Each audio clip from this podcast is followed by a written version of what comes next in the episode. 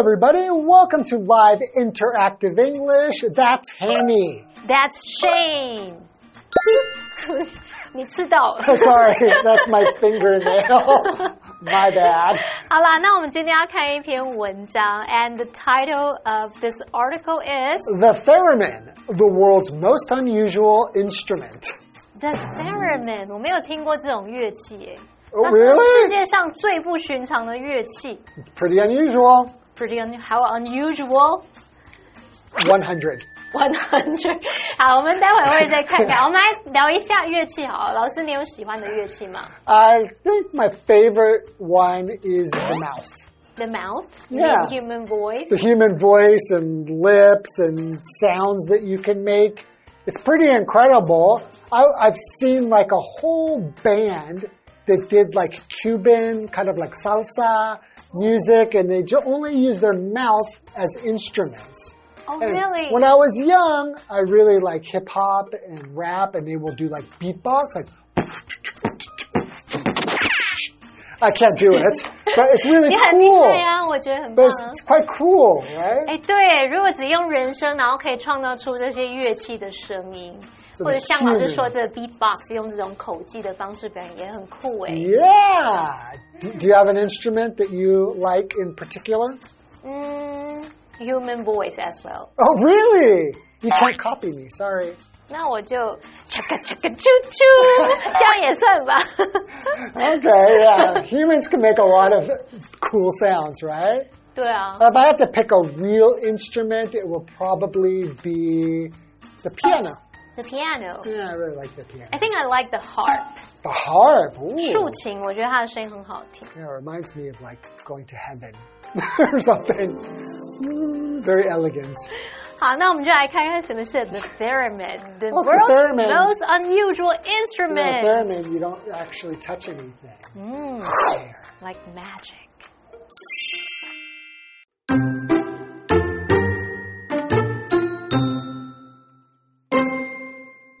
The world's first electronic instrument might also be its most unusual. Named after the man who created it, the theremin is unique because it's an instrument that is played without being touched.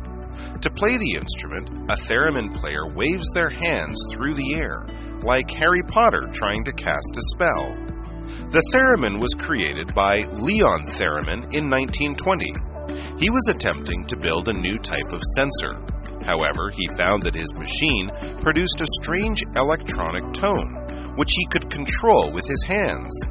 Depending on where he placed his hands between the machine's two antennas, the tone's pitch would either rise or fall.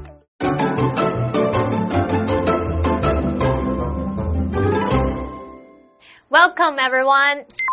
Hi. Hi. Hi, hi, hi. Wow, okay. So we're doing the theremin, the world's most unusual instrument. This is a cloze test. Yes, so for our cloze test unit, we're going to learn about this instrument, special instrument, mm. the theremin. 好，所以这个就是特雷门琴。那我们待会会多介绍这种乐器。可是这边有一个单字叫做 instrument。Okay, so an instrument is an object used for making musical sounds. For example, a piano or a drum.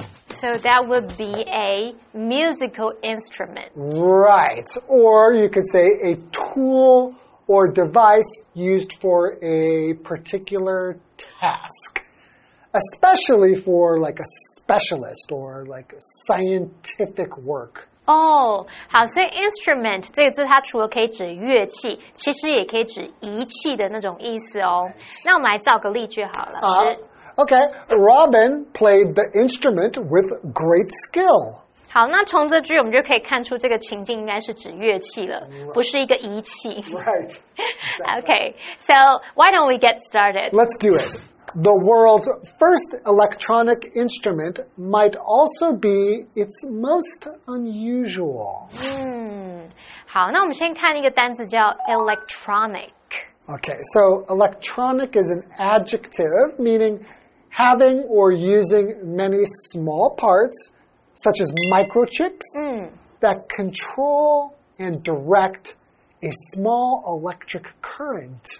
哦，所以这就会是用来描述可能是电子的啊，使用电子装置的，所以它可能例如说某个东西，像电子琴或什么，它们里面可能会有这种 computer，或者 Right. 是一些什么呃，像老师说的 microchips 这 Right 种微晶片这种东西，那它就可以描述电子使用电子装置的意思。 Right. Or it can mean done or produced by means of a computer or other electronic device. 嗯，so for example， Like uh, the electronic toy lit up when I pushed the button.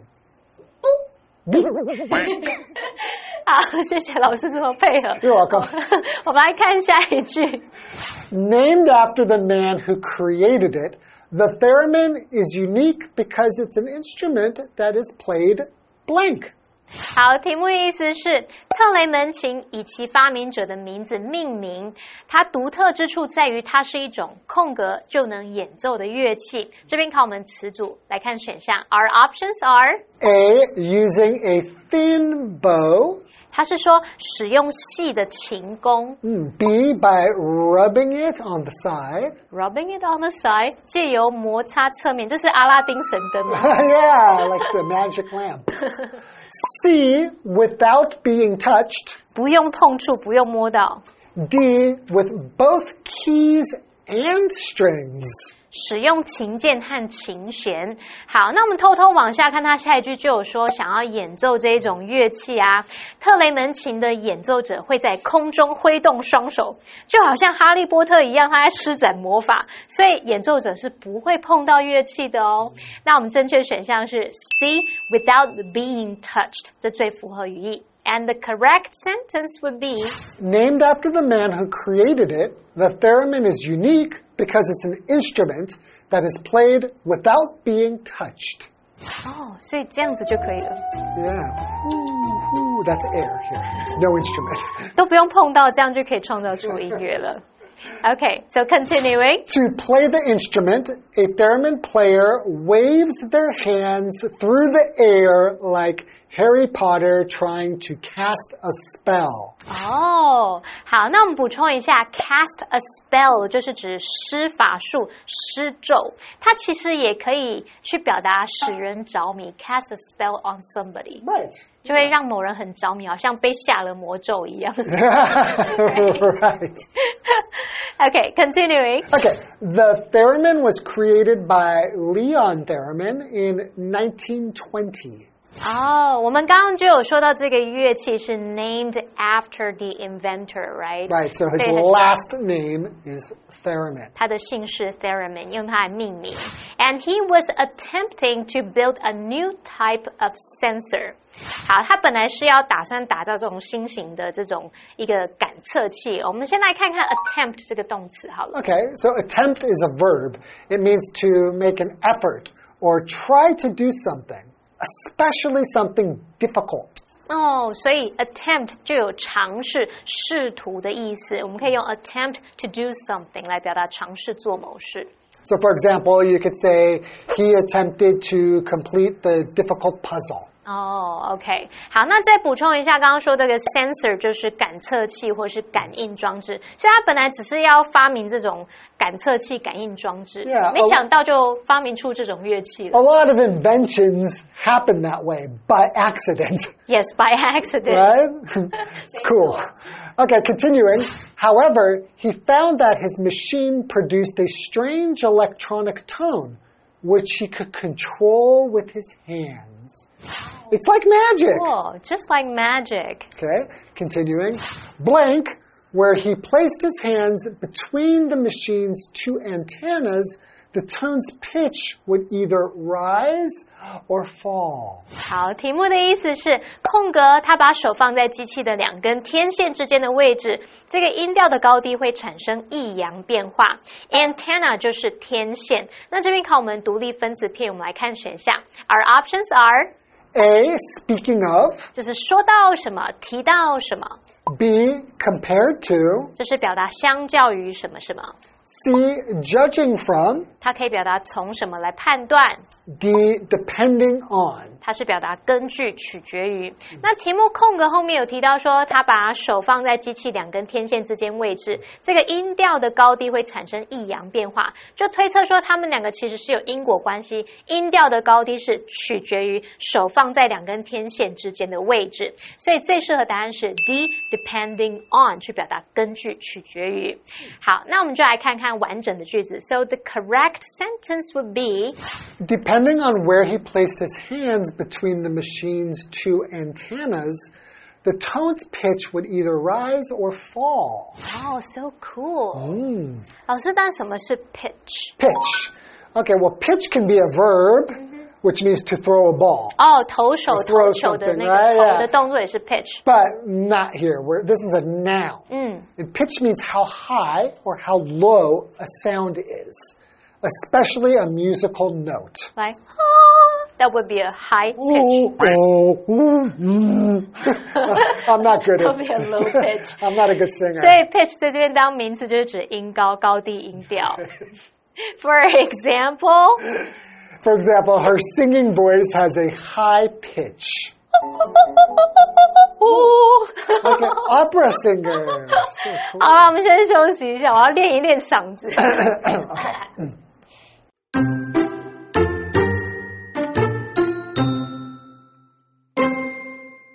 The sound of a theremin is like something from another planet.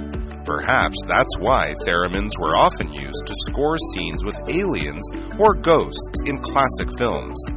More recently, theremin sounds were featured in the show Loki.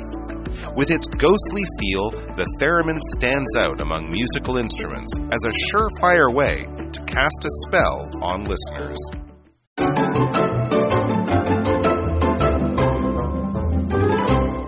Welcome back, everybody. Welcome back。所以我们刚刚学到这个特雷门琴，就是看你的手在这两个天线之间的位置，会决定它的音高、音调高低。 Right. 嗯， Okay, so let's continue reading. The sound of a theremin is like something from another blank.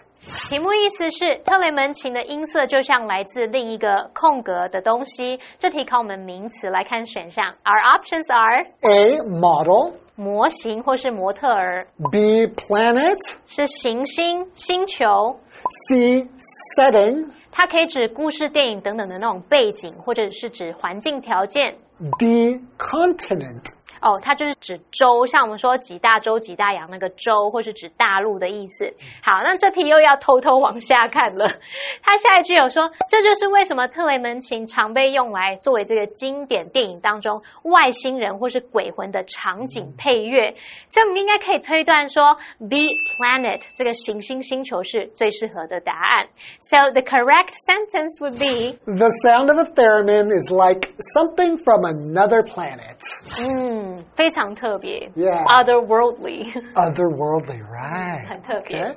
So, continuing, perhaps that's why theremins were often used to score scenes with aliens or ghosts in classic films. 哦，那先补充一下，score 在这里不是得分， Yeah, 不是分数， different kind. 它是指说为什么来配乐，为什么写谱的意思。那么 alien 它就是指外星生物、外国人，he's an alien， Oh, 不是啊，我乱讲，很难说。so continuing， More recently, theremin sounds blank in the show Loki.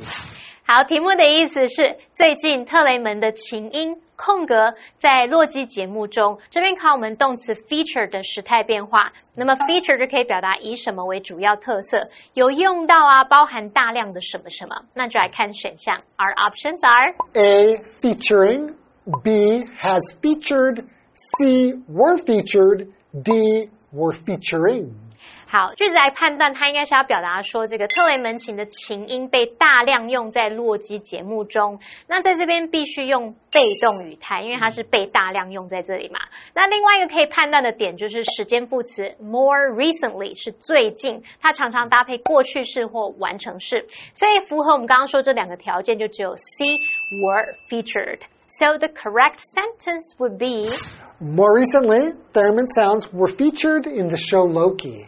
哦，非常适合哎。 Yeah, totally cool. 就有那种外星啊，或什么一些元素，就很适合用这种乐 The most classic use was in Star Trek. 哦 All right, they use that. 经典的电影 Yeah, in the well, in the TV show. ，Yeah， Okay, continuing. With its ghostly feel, the theremin blank among musical instruments as a surefire way to cast a spell on listeners. 好，凭借其幽灵般的感觉，特雷门请在乐器中空格是让听众们就是为它着迷、万无一失的方法。这边补充一下，ghost 加上 ly 这边是形容鬼魂般的 ghostly。这个 a surefire way to do something 就是说一定能够成功达成什么的方法。 Surefire. surefire 就是那种肯定成功的、肯定的。好，那这边 考我们不及物片语动词，来看选项喽。A gives up. 放弃、认输、B holds on. 紧抓不放，或是坚持下去。那在口语中也可以表达稍等的意思。C pulls over. 把车子靠到路边，D stands out. 就有突出、格外不同。那我们知道这种琴它不用触碰就能演奏，又有幽灵般的感觉。这么特别的乐器，在所有乐器当中，它当然是脱颖而出，格外不同，格外出众。所以最适合的是 D stands out。And the correct sentence would be With its ghostly feel, The theremin stands out among musical instruments as a surefire way to cast a spell on listeners. It is kind of ghostly. 对啊，听起来其实是有那种幽灵的感觉，然后刚好用这个 cast a spell 就是施语魔咒让去表达让你着迷，好像很刚好，just like a Perfect. pun。 right. Right? Okay, so that's it for today. Thanks for joining us, and we'll see you guys next time. Bye bye. Bye-bye.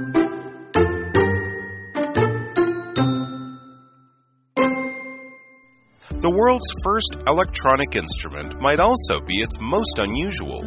Named after the man who created it, the theremin is unique because it's an instrument that is played without being touched.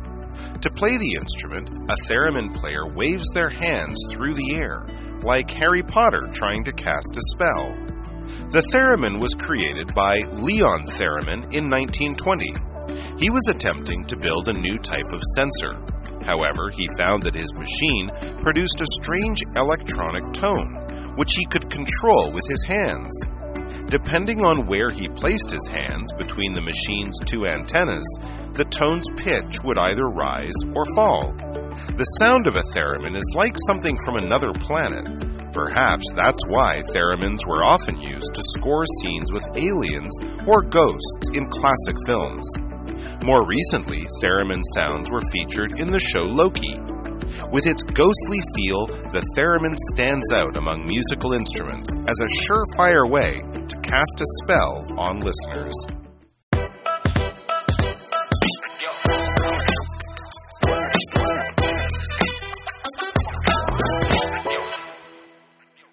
Ta-da! What do you think? It took me all day to make this cake. So, do you think I'll win? Wow, it's hmm. amazing! You're going to smash it. What? No, you praise my cake and now you want me to smash it? No, I mean you will win. No, that's for the competition. Get away, get away. Oh,